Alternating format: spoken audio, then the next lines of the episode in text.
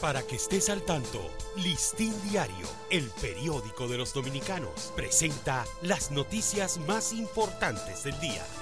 Buen día, hoy es martes 18 de abril de 2023. La Dirección de Gestión de la Información del Servicio Nacional de Salud registró 2.982 defunciones infantiles del 3 de enero al 23 de este mes. Las muertes están divididas en dos categorías, muerte neonatal y muerte post-neonatal. El aumento en la mortalidad y mayor severidad en las complicaciones son dos de las consecuencias que afectan a las poblaciones que viven en provincias donde hay mayor escasez de médicos especialistas.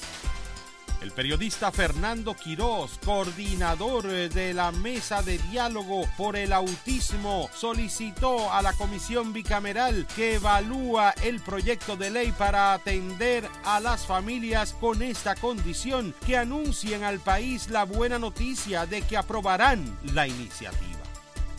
El presidente Luis Abinader informó que para el mes de agosto el país contará con una estrategia nacional de inteligencia artificial que abarcará todas las entidades públicas.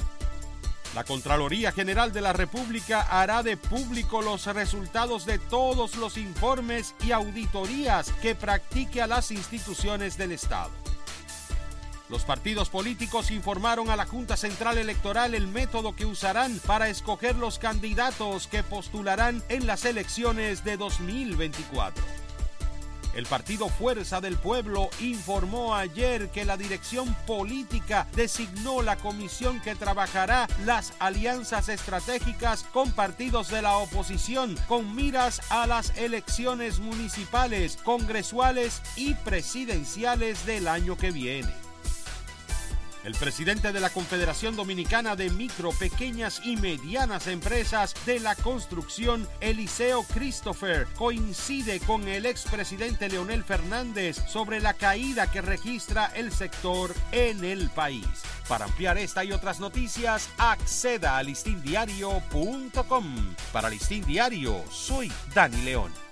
Para que estés al tanto, Listín Diario, el periódico de los dominicanos, presentó las noticias más importantes del día.